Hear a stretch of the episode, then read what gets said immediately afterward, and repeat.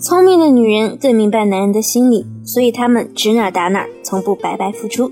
欢迎来到文姬说爱，我是咨询师 C C，我会陪你一起成长为不再为情所困、手握温柔刀的智慧女人。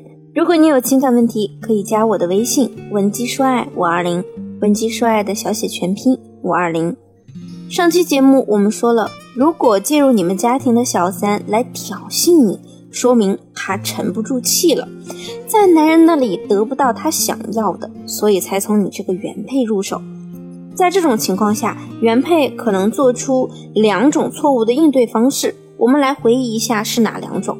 第一，就是去把小三威胁你的话语截图给男人，你这么做很容易让男人以退为进，并且打草惊蛇。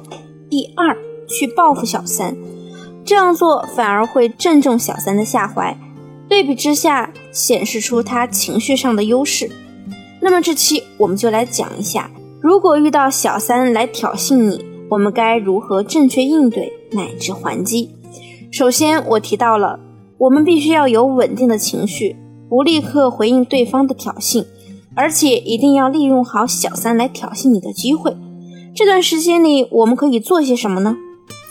咱们可以通过三步，掌握对你个人利益最大化的证据，以及让小三在男人面前暴露虚伪的真面目。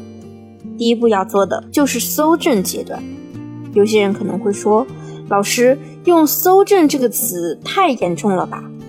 我在从事情感行业的过程中，有个很深切的体会，就是对于一些男人来说，真的是不见棺材不落泪。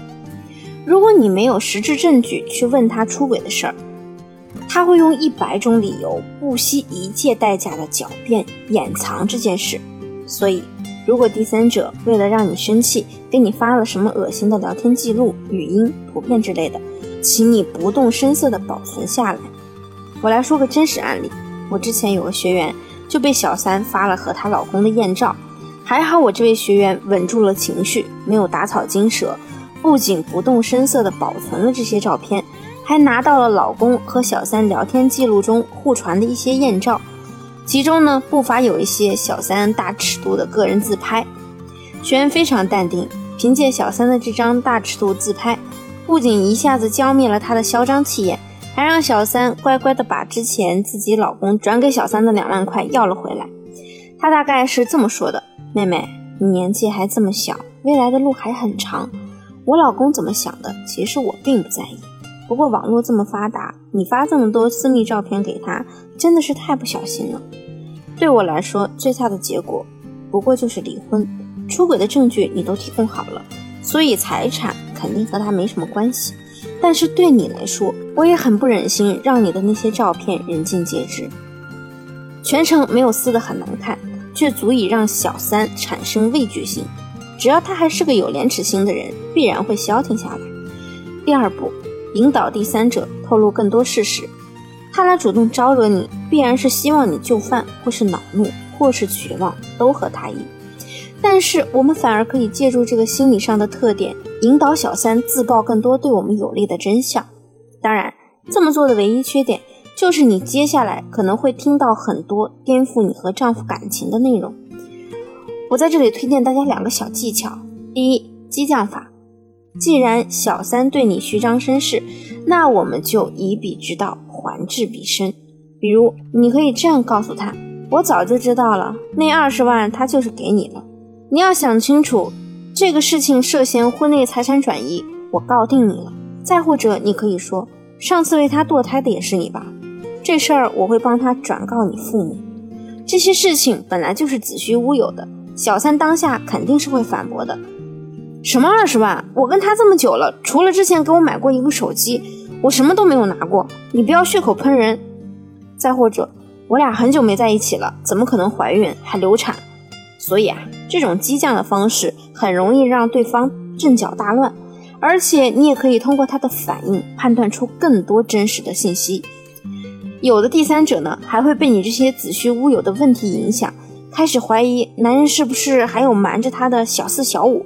如果他们再去质问男人，一定会让男人觉得第三者是莫名其妙没事找事儿。第二个小技巧就是质疑他，当他向你耀武扬威的时候，你可以用质疑的口吻问他：“你这么说，我可不信，空口无凭哦。当他被质疑时，肯定会急切地证明自己的话。这个时候，你就应该把他说的内容录音下来。不得不说，在那样的氛围之下，第三者很容易就范。第三步，借机会争取利益最大化。最不明智的原配是怎样的呢？又不想离婚，又一口一个负心汉的骂着另一半。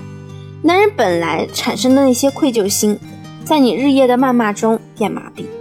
最后，你反而既没限制另一半和第三者的私下相会，又完全失去了男人的心。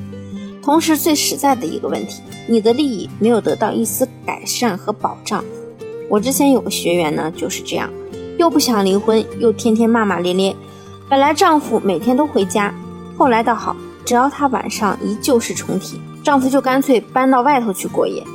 而之后呢，她在想明白整件事情的利弊后，改变了观念。决定为自己的利益做打算，于是通过和另一半夸大第三者的强势来提出自己的需求。